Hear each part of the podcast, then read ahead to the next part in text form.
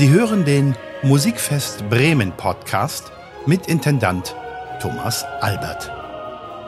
Meine sehr verehrten Freundinnen und Freunde des Musikfest Bremen, Sie glauben gar nicht, welch glücklicher Moment gerade besteht, weil es ist ja ein Jahr vergangen, seitdem wir das letzte Mal uns gesehen haben. Mein Gegenüber stammt aus Italien und ist ein Europäer, wie er im Buche steht, mit natürlich einem uritalienischen Pass, aber er hat seit 1982 in den Niederlanden gelebt. Das wissen wir alles auch aus der Biografie, ist jetzt Professor am Mozarteum und jetzt sitze ich ihm gegenüber im Mariengymnasium in Jever in Frieden. Friesland, wunderschöne Schule nebenbei. Und es findet der dritte Ansatz des Atelier Katharinas Hofmusik statt, das Alfredo Bernardini, Professor Alfredo Bernardini, mit unglaublichem pädagogischen Fingerspitzengefühl leitet. Und jetzt ist er einfach da. Wie fühlt sich das an, wieder in Jever zu sein? Ich fühle mich immer mehr zu Hause in Jever. Äh, also ich kenne jetzt immer besser die Stadt, nicht nur die Stadt, aber auch äh, viele Leute hier und ich fühle mich wirklich zu Hause und es ist wunderbar, dass wir uns so willkommen fühlen in Jever und dass wir mit offenen Fenstern hier äh, im Mariengymnasium spielen dürfen, scheint gerne gehört zu werden, auch auf der Straße, was wir da machen.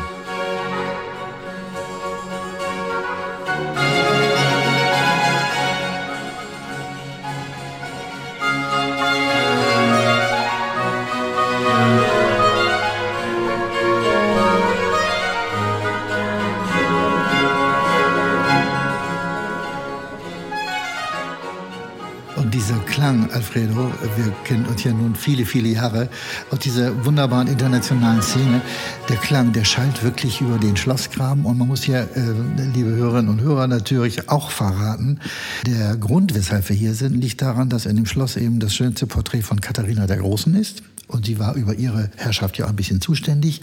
Aber es gibt eben eine unfassbare Bibliothek, die sogenannte Marienbibliothek, in der auch tolle Musikalien liegen. Und da sie aus dem äh, sehr musikalischen Hause Anhalt-Zerbst kommt, ein gewisser Hofkapellmeister äh, Fasch war ja dort zuständig für eine europäisch geschätzte Hofmusik, gab es dann eben auch europäische Top-Komponisten wie Telemann, Loyer, Corelli und die Originale liegen zum Teil hier. Lieber Alfredo, Professor in Den Haag, in Mozarteum Salzburg, äh, Urbino, ein Urgestein in diesem wunderbaren italienischen Ort, nähe Pesaro. Was ist der Spaß an dieser lebendigen pädagogischen Arbeit in all den Facetten? Dieser Kurs hat etwas Besonderes. Also deswegen haben wir das wahrscheinlich Atelier oder Workshop genannt. Es ist nicht ein typisches Musikkurs, wo man Instrumentalunterricht bekommt oder Vokalunterricht einzeln bekommt. Das ist was ganz anderes. Es ist eine Orchesterakademie. Man bereitet ein Projekt vor, ein Programm vor für ein Konzert, was wir am Sonntag spielen werden. Und das heißt, es sind Leute ausgewählt genau für eine Orchesterbesetzung. Es ist nicht so, dass es gibt zehn Oboisten und zehn Geiger. Es, es gibt genau, was wir brauchen für ein Barockorchester. Und ein typisches Barockorchester ist mit äh, acht Geigen, zwei Bratschen, zwei Celli, eine Violone und äh, in diesem Fall zwei Cembali und dann nur zwei Oboen und ein Fagott. Und damit gibt es ein äh, riesiges Repertoire, das wir spielen können. Und das ist ganz besonders, weil wir sind am Proben, wir sind nicht nur am äh, Unterrichten. Und vor allem wir möchten die Chance diese junge Leute geben, um selbstständig in der Musik zu sein, um selbstständig äh, ein Orchester zu, zu führen. Und ich finde es eine tolle Formule, weil es sind Leute, die schon ein Studium gemacht haben, die sind ausgewählt aus einer ziemlich äh, großen Anzahl Beworbene äh, und Sie haben schon eine instrumentale Stärke oder vokale ja, Stärke. Ja. Und was Sie da machen, sind die erste professionelle Erfahrungen, also Erfahrungen auf professionelles Niveau. Und das ist sehr wichtig, dass Sie das machen, bevor Sie wirklich da in der professionelles Wald äh, reinkommen. Und wir versuchen auch nicht nur äh, zu denken an, wie effizient man äh, in der, im Beruf sein soll, aber auch, wie unglaublich schön diese Musik ist und wie äh, die Leidenschaft dafür wichtig ist. Das finden wir eine sehr wichtige Botschaft, dass man versteht, es geht um Schönheit und man muss mit Schönheit leben, weil sonst ist nichts mehr da. Also wir leben immer mehr in einer Gesellschaft, wo man sehr viel über Ökonomie redet Wirtschaft. Und, aber wirklich, was wir denken, äh, unser Leben schön macht, ist vor allem diese Schönheit. Und hier in Jever gibt es ein schönes Schloss, es gibt ein wunderbares Park und, äh, und die Musik gehört zu ein wichtiger Zweck für unser Leben. Das ist etwas, was ganz besonders ist bei den Barockorchester, die alle freiberuflich arbeiten, ist, mhm. dass die Leidenschaft ist absolut notwendig, um zu, zum Überleben wenn alle Leute, die da spielen, nicht völlig eingesetzt sind für was sie machen, dann hat es keinen Sinn. Das macht es keinen Sinn. Es geht nicht um, nur um äh, die, die, wirtschaftliche Seite der Sache, äh, aber es geht vor allem um wirklich etwas mitzuteilen an unser Publikum, die alle Emotionen, die so deutlich sind in die Barockmusik. Und äh, das ist unsere Botschaft für unsere jungen Leute. Und das kommt sehr gut äh, rüber. Es ist fantastisch, wie äh, unermüdend sie beschäftigt sind, 10 Uhr am, am Tag. Mhm. Also, weil wir machen Orchester, aber wir möchten auch gerne, dass sie ein bisschen Kammermusik am Abend selbstständig machen. Äh, und das wollen sie. Aber ihr habt doch auch eine Einteilung gemacht, muss man eben erläutern, es sind vier Dozenten ja. für die Instrumente. Alfredo Bernardini ist der Chef von dem Projekt. Er hat einen Co-Chef, in diesem Jahr erstmals Alessandro Quarta, wir sprechen gleich noch darüber. Er hat wie in den letzten beiden Jahren, es ist nämlich die, das dritte Mal, also dann ja. beginnt ja, äh, liebe Hörerinnen, liebe Hörer, Sie wissen, dann beginnt die Tradition. Äh, Veronika Skuplik für die Violine, für die Streicher äh, und für das Cello, Hohenstreicher und für das Cello kommt Catherine Jones aus, äh, sie ist gebürtig Australierin, aber aus Italien mit dazu. Ergänzt wird das Ganze auch noch um eine sagen wir mal, kulturgeschichtlich-wissenschaftliche Komponente. Vielleicht kannst du da auch noch mal eben gerade sagen, bei dem Werk auch für das Programm dieses Jahr. Ja, ja das finde ich wunderbar, dass die Greta Munz auch dabei ist, weil sie kann sehr viel über den Kontext äh, reden rund um unser Repertoire. Sie weiß sehr viel und sie findet sehr schön, um was sie weiß, mit der praktischen Seite zu, zusammen zu verbinden. In unserer Milieuumgebung mhm.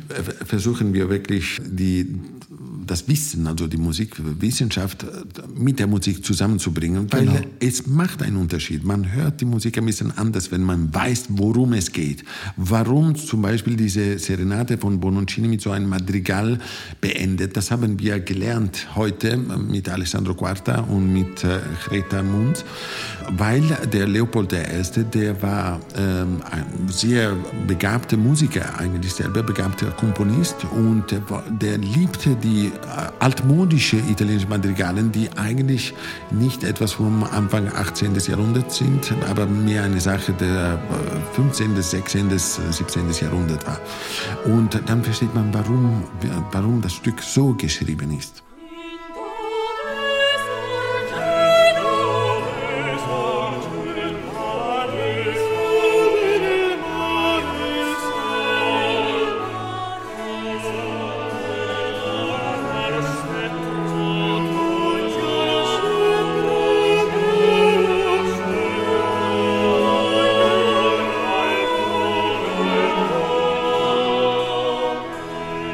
Es ist schön, dass wir jemand haben, der die uns erklärt, äh, warum ist es so gegangen. Warum zum Beispiel diese Serenade von Bononcini eine Sinfonie von Johann Josef Fuchs hat äh, und nicht ein eigenes Stück von Bononcini. Und es war so, dass sehr oft diese italienische Operkomponisten, die hatten viel zu tun und die haben gesagt, den äh, Hofkapellmeister in diesem Fall von Wien, vom, vom Kaiser in Wien, die haben gesagt, ich habe keine Zeit für eine Sinfonie, ja. schreibst du eine Sinfonie? Sinfonia, bitte. Äh, äh, Toll. Es gab eine Hierarchie. Und deswegen gibt es diese Sinfonie von Fuchs, was übrigens ein unglaubliches schönes Stück ist. Ich bin sehr froh, dass bei dieser Atelier wir sehr unbekannte Musik spielen dürfen. Das ist nicht sehr leicht, um Ihnen die normale Programmierung vorzuschlagen, weil es ist natürlich so, dass das Publikum gerne hört, was sie schon kennen. Die Meisterwerke, die alle kennen. Ich verstehe es auch, ja. warum es so ist. Also ich möchte gerne erkennen, was ich schon kenne. So ist es ja. Und es ist ein bisschen äh, schwierig dann, äh, etwas Neues vorzuschlagen, zu präsentieren. Aber es ist unglaublich, wie viel fantastische Musik total unbekannt ist. Also diese Serenate von Giovanni Bononcini, ist der Mann schon? Es ist wirklich sehr gute Musik und wir genießen riesig davon. Und auch die Musik von Jörn Friedrich Pasch verdient sicher mehr, mehr. Mit Sicherheit. Ich meine, gerade bei Fasch wissen wir ja auch, vielleicht nur kleiner Einschub, genau in diesem Jahr, das weiß ja unser Musikpublikum auch und viele andere auch, ist ja der Jahrestag, 300 Jahre Bach-Amtsantritt in der Thomaskirche. Und dieser Johann Friedrich Fasch äh, aus Anhalt-Zerbst, den Katharina die Große quasi prägend erlebt haben muss, oder zumindest seine Auswirkungen, der hatte sich beworben und wurde dann natürlich von seinem äh, Hof dann hinterher besser bezahlt. Bleib du mal schön bei uns äh, ja. und gehen nicht nach Leipzig. Das nur by the way, äh, Bach war ja nachher dritte oder vierte Wahl sogar, nur weil die anderen Telemann und so weiter auch entsprechend dann ja. raus war. Eine irre Geschichte. Wir feiern das ja dieses Jahr am Festival auch, gibt ja vier, fünf Programme, die diesem Thema auch gewidmet sind. Nein, äh, gerade die Fachwerke, du bist ja auch äh, Oboer in ja. erster Stelle, Oboist, so da kennen wir uns ja auch aus der musikalischen Arbeit im internationalen Kontext seit, man muss schon fast sagen, 30 Jahren oder länger. Aber das ist einfach natürlich auch ein Kerninstrument von Fasch, spielt eine große Rolle, das gerade in der Mischung des barocken Orchesterklanges. Und ich muss einfach mal sagen, ich bin hier in die Probe gekommen heute Mittag und habe nur noch gestaunt, was ihr in anderthalb, noch in einem Tag, mhm. ihr habt gestern Morgen begonnen, heute ist Mittwoch, ihr habt am Dienstag früh um zehn begonnen, was in einem Tag an Qualität entstanden ist. Du hast das erinnere ich noch beim ersten Mal und jetzt auch beim zweiten Mal im vergangenen Jahr, zu Beginn des Orchesters Bach-Choräle spielen lassen. Ja. Warum? Weil wir wissen sehr gut, dass die Stimme war das erste Instrument schon im 18. Jahrhundert oder auch davor. Und also bei mehreren theoretischen Büchern sieht man, dass alle Musiker, die müssten als Erste gut singen können. Und dann kann man ein Musikinstrument spielen und dann kann man auch komponieren. Und oft merke ich, dass vor allem, wenn man kommt aus die, das moderne Instrumentarium, dass dieses Konzept äh, sehr weit weg ist und dass man wird sofort ein Instrumentalist. Und ich merke, wenn man ein bisschen äh, singen gelernt hat, dann, dann wird das Instrumentalspiel auch mehr etwas körperlich und die Phrasierung ist viel logischer. Und diese Musik vom 18. Jahrhundert hat immer einen Text, auch wenn es Instrumentalmusik ist. Dann kann man in die Phrasierung immer einen Text draufdenken, auch wenn es rein instrumentalisch ist. Und deswegen habe ich gedacht, lassen wir jede Probe anfangen mit einem Bachchoral, weil äh, dann versteht man die Phrasierung, dann spielt man ein bisschen anders vom Anfang an der Tag. Und dann äh, spielen wir die Musik und äh, viele Sachen sind schon logischer.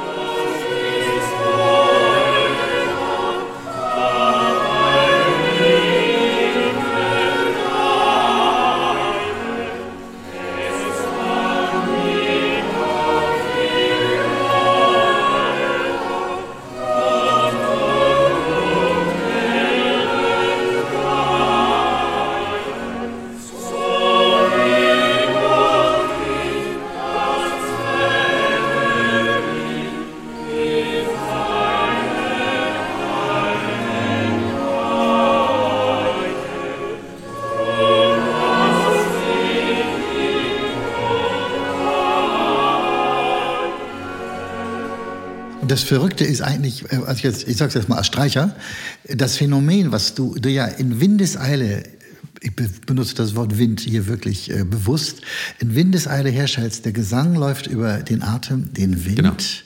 Als Oboist beherrschst du dieses Instrumentarium des Atmens, des Atemnutzens, auch der Projektion. Ein Streicher, äh, liebe Hörerinnen und Hörer, der verhungert dann, weil irgendwann ist der Bogen zu Ende. Also man muss eine Streichtechnik entwickeln, um genau diesem Ideal zu entsprechen. Und das Phänomen, ich habe das äh, vor zwei Jahren, vor einem Jahr in den beiden ersten Fassungen des äh, Ateliers Katharinas Hofmusik gesehen, dass es äh, hat auch alle meine Vorstellungen sofort bestätigt. Ja, das ist wie ein Schlüsselerlebnis. Mhm.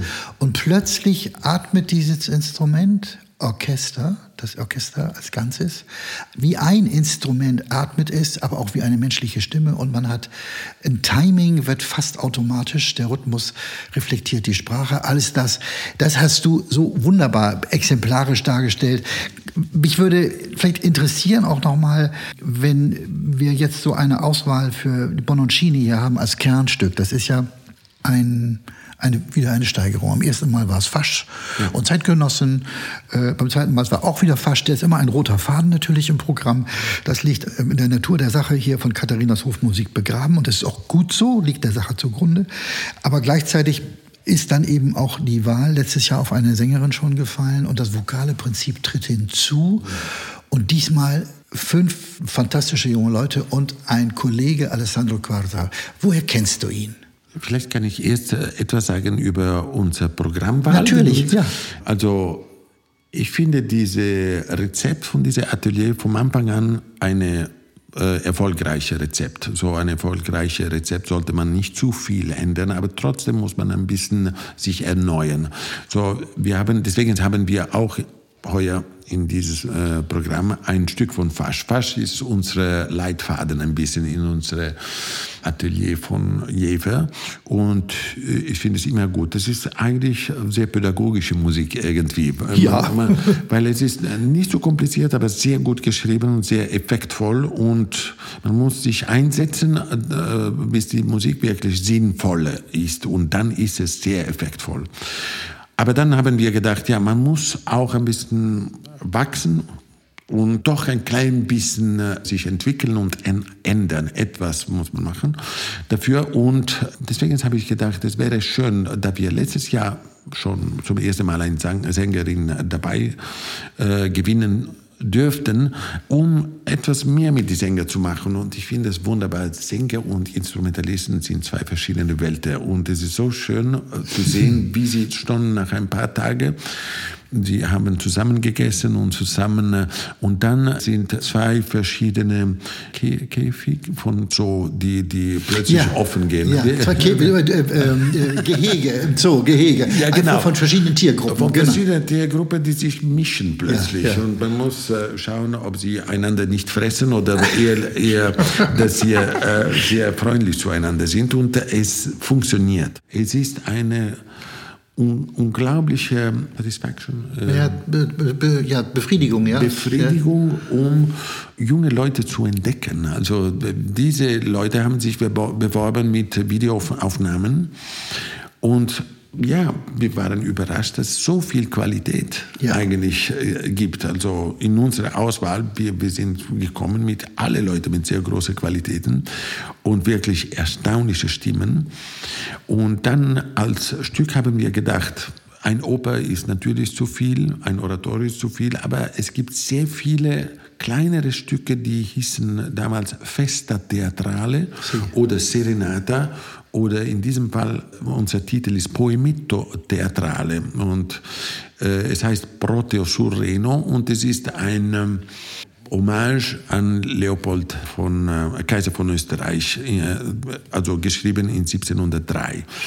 Es ist ein tolles Stück, weil es dauert nicht so lange wie, wie eine größere dramatische Werk, aber es ist so unglaublich äh, gut geschrieben, so schön und man merkt sofort, dass Händel da sehr viel geklaut hat. weil 1703 Händel war nur 18 Jahre alt, aber Bononcini später ist nach London gekommen und Händel war in London und der, der hat sehr viel von Bononcini gelernt, wie von vielen anderen Italienern. Das will nicht sagen, dass Händel kein Verdienter hat natürlich. Er hat das äh, sehr gut entwickelt. Und, aber Bononcini war ein Meister damals Und ich glaube sogar Fuchs, der Kapellmeister in Wien war, der hat viel von Bononcini gelernt. Man, man merkt sehr viele Overeenkomsten. Äh, viele, viele Sachen sind äh, bei die beiden Komponisten sehr ähnlich und wahrscheinlich hat man sehr viel von Bononcini gelernt. Bei Fuchs kann man ja auch sagen, er kommt eigentlich auch aus einer etwas traditionelleren Ecke. Ja und hat auch ähm, ja, sehr akademische Musik zum Teil geschrieben. Es gibt ja sehr akademische Werke von ihm. Es gibt auch total sinnliche und da merkt man eben, dass diese sogenannte Achse der Vienna Venezianer, also der Italiener, die am italienischen, äh, aus Italien über die Alpen quasi nach Wien an österreichischen Kaiserhof kamen, die Italianität dorthin gebracht haben, ist, by the way, dieses Jahr auch ein Thema im Musikfest. Die starke Rolle Italiens in der musikalischen Ausstrahlung weltweit. Aber das führt eben auch dazu, ich habe ja Teile gehört von der Ouvertüre, die ja. alle drei Sätze, die haben wir für den Landrat, habt ihr die sogar gespielt. Ja. Das war ja so schön, da sagen wir ja noch was zu. Nein, dass, der, dass in dem Moment wirklich eine total moderne, andere italienische Sprache bei Fuchs ist, als in den kammermusikalischen Werken und anderen Stellen, auch früheren Werken bei ihm. Also eine, man sieht eine europäische Beeinflussung untereinander und mhm. dann dachte ich auch bei der einen Arie, langsamer Satz, das war der junge Händel, 1705 ja, genau. in Hamburg, Almira, ja, oder ja, das kannst du sofort eigentlich zuordnen. Ja, absolut. Also ich finde, ihr habt ein Traumstück ausgesucht, das muss ich wirklich mal sagen, weil es die Komplexität, wie gesagt, Madrigal am Schluss nochmal, eigentlich diese beiden Jahrhunderte, 17. bis 18. so zentral greift, das kann man fast nicht besser machen. Ich bin äh, völlig, völlig begeistert und ich denke vor allem, dass die jungen Musikerinnen und Musiker, aber auch die Sänger vor allem, solche Chance kriegen die doch gar nicht. Die müssen doch immer das Hauptrepertoire machen. Das ist ein Traum. Und ich glaube, also das habe ich auch schon erfahren von unseren jungen Leuten aus den letzten zwei Jahren. Die reden darüber noch äh, und die werden diese Erfahrung nie vergessen, weil ich glaube vor allem als erste sozusagen professionelle Erfahrung ja. ist das eine riesige Bereicherung und das werden Sie nicht vergessen.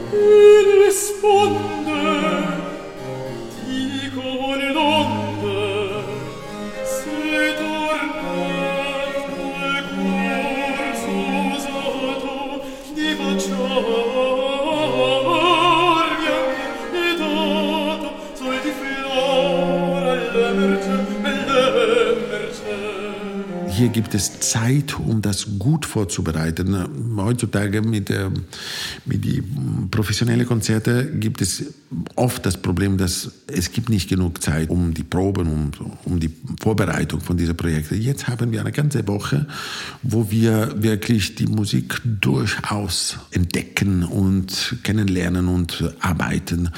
Und natürlich, die jungen Leute haben nicht so viel Erfahrung, aber die haben unglaublich viel Kraft und viel Motivation und Begeisterung. Das ist wunderbar, um, um mit sie zu arbeiten. Ich genieße seit immer mit den jungen Leuten, die das wirklich wollen, natürlich äh, äh, zu arbeiten, weil da kommt die, die, die Farbe, da kommt ähm, ja, die Kraft und die Leidenschaft. Und manchmal gibt es äh, junge Leute, die so ein bisschen ektisch sind oder die, die Radikale und die wollen entdecken. Das ist ja. wunderbar. Das ist, äh, das, das ist so lebendig. Das ist eine, ich muss sagen, für unser Team von vier Dozenten und äh, unsere Musik, musikwissenschaftliche Unterstützung, die Greta, äh, das ist ein Genuss, um die jungen Leute so begeistert zu sehen und so. Sie wollen am Abend sehr gerne diese Kammermusik machen ja. und das macht, dass sie eigentlich acht Stunden am Tag spielen und singen,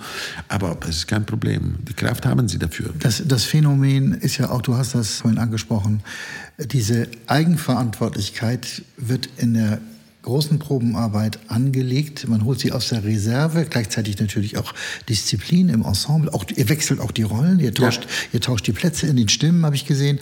Aber dann die Eigenverantwortung zu nehmen. Du hast vorhin gesagt im Vorgespräch, plötzlich waren da acht tolle Kammermusikwerke, bis hin zu ja. Jauchzend Gott von Bach.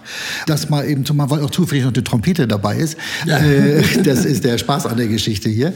Aber dass plötzlich acht Stücke da sind, hm. die dann eigenverantwortlich in den verschiedenen Räumen hier im Mariengymnasium in Jever erarbeitet werden, hm. eigenständig.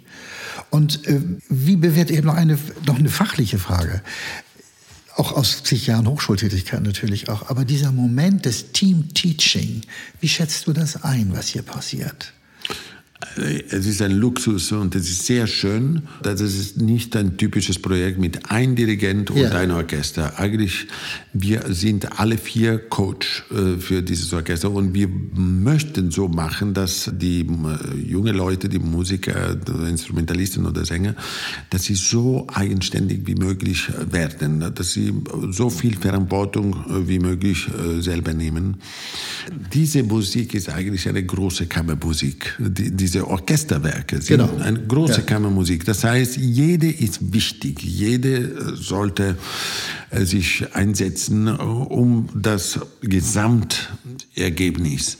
Sonst geht es nicht, sonst funktioniert es nicht. Natürlich, es gibt acht Geigen und vier spielen die gleiche Stimme, aber trotzdem, wenn die das nicht gut verstehen, was sie da machen, dann ist es ziemlich sinnlos. So sicher wird fast nicht dirigiert, das werden sie alleine machen, weil Sie können das. Sie müssen nur das ein bisschen lernen und ein bisschen glauben und dann können Sie das. Und bei Bononcini wird Alessandro nur ein bisschen sorgen, dass alles hintereinander gut, läuft. Aber es ist wunderbar, wie äh, Alessandro auch sehr viel Verantwortung gibt an alle Musiker bei Bononcini.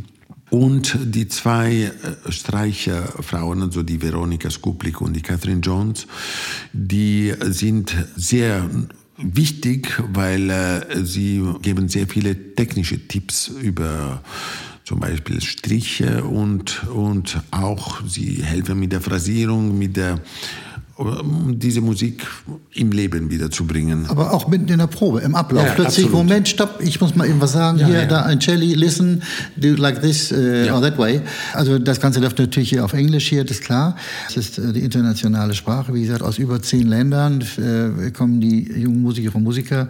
Aber das sind, glaube ich, dieser, diese Energien, die dann auch zusammenströmen, spiegeln das ja eigentlich sehr schön wider, was äh, an der anderen Stelle auch da ist. Es war ja auch vor zwei Jahren schon so, als äh, dann der hiesige Landrat für den Landkreis Friesland das ist ja auch, äh, ich muss mal sagen, bei aller Hierarchie im politischen Raum, das kennen wir auch alle ganz gut. Aber er ist ein verdammt guter Teamplayer auch und er hat ja. äh, sofort äh, kapiert, äh, als wir rausgingen damals nach, er begrüßt ja dann immer die euch als Professoren, aber auch dann die Teilnehmerinnen und Teilnehmer. Und er sagte, das ist ja fantastisch, was eigentlich an gemeinsamer Energie als, ja. als eine kleine Gesellschaft, Gemeinschaft entsteht.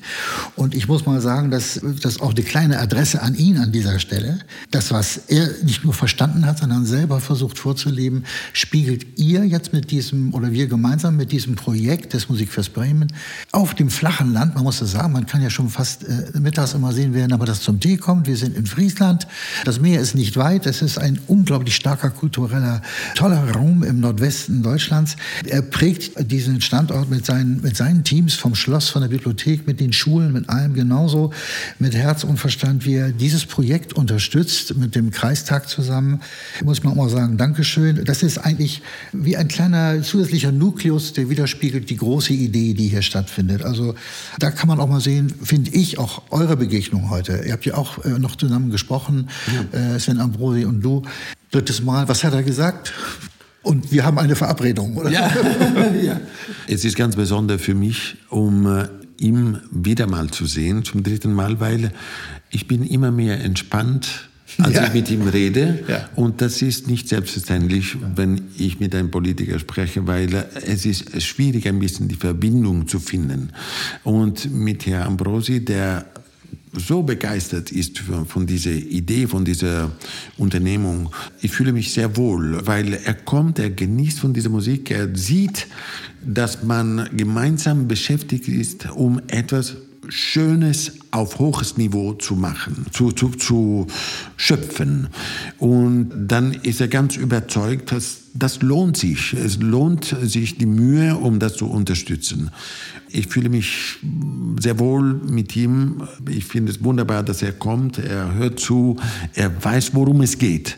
Und es ist nicht nur eine ökonomische äh, Anlegung. Es ist, auch keine, es, ist, äh, ja, es ist auch keine politische Aktion, sondern genau. ich glaube, und das rundet sich ja auch in der Tatsache, dass wir in diesem traditionsreichen Gymnasium sind, dass dieses Jahr, man höre und staune, ja 450 Jahre alt wird. Dieses Mariengymnasium hat den Namen nach der berühmten Maria von Jever, die andere starke Frau hier oben äh, an der Küste. Aber dass er den, den kulturellen Bildungsauftrag in diesem Projekt in der, nicht nur in der Fläche, so wie es auch der, die Bundesregierung mit ihrem Ministerium äh, für diese Projekte unterstützt, der Landkreis, äh, sondern dass es eine Gemeinschaftsaktion auch mit Sponsoren, Stiftungen ist, um die musikalische Bildung, die kulturelle Bildung allgemein zu fördern und dieses, dieses Netzwerk zu steigern. Ja, äh, lieber Alfredo, ich bin sehr, sehr dankbar, dass wir sprechen konnten in dem Trubel hier. Wir, ich, wie gesagt, ich war total beeindruckt. Ich du kamst noch aus der Probe eben schnell hier rüber, dass wir diese Chance haben, hier miteinander zu reden und äh, dass es wieder einmal gelungen ist, dank deiner großen Initiative auch im Künstlerischen, für die Kollegen, für den, äh, für den Content, wie das so schön heute heißt, nämlich einfach für die Musik. Es ist ja unsere so geliebte musikalische Kunst. Das ist vielleicht genau das richtige Mittel für die Vermittlung, bei den Menschen wieder ein bisschen mehr aufeinander zu hören. Ich erinnere mich dann eigentlich immer auch an den großen Claudio Abado, der ja nicht mehr unter uns weilt, der große Orchester dirigierte und manchmal nur einfach ein Zeichen gab und eine Hand hinters Ohr tat und zeigte, hör mal hin, du dritte Geige da hinten, was da im Cello passiert.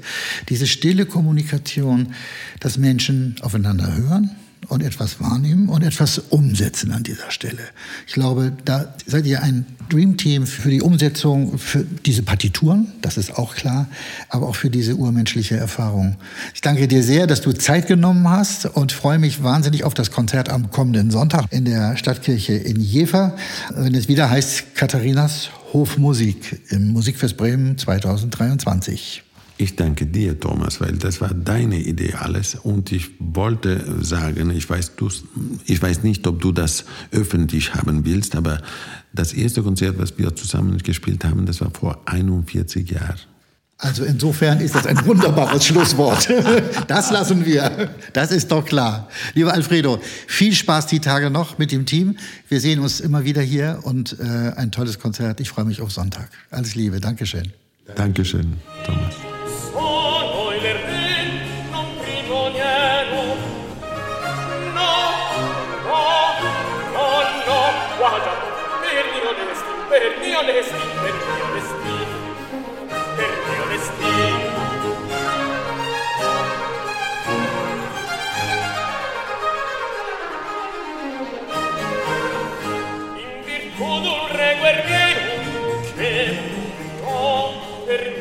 Ich äh, würde mich freuen, wenn Sie uns gewogen bleiben hier bei dem Podcast und wir uns an dieser Stelle auch wieder treffen würden. Bis dahin, Ihnen noch einen schönen Tag. Ihr Thomas Albert.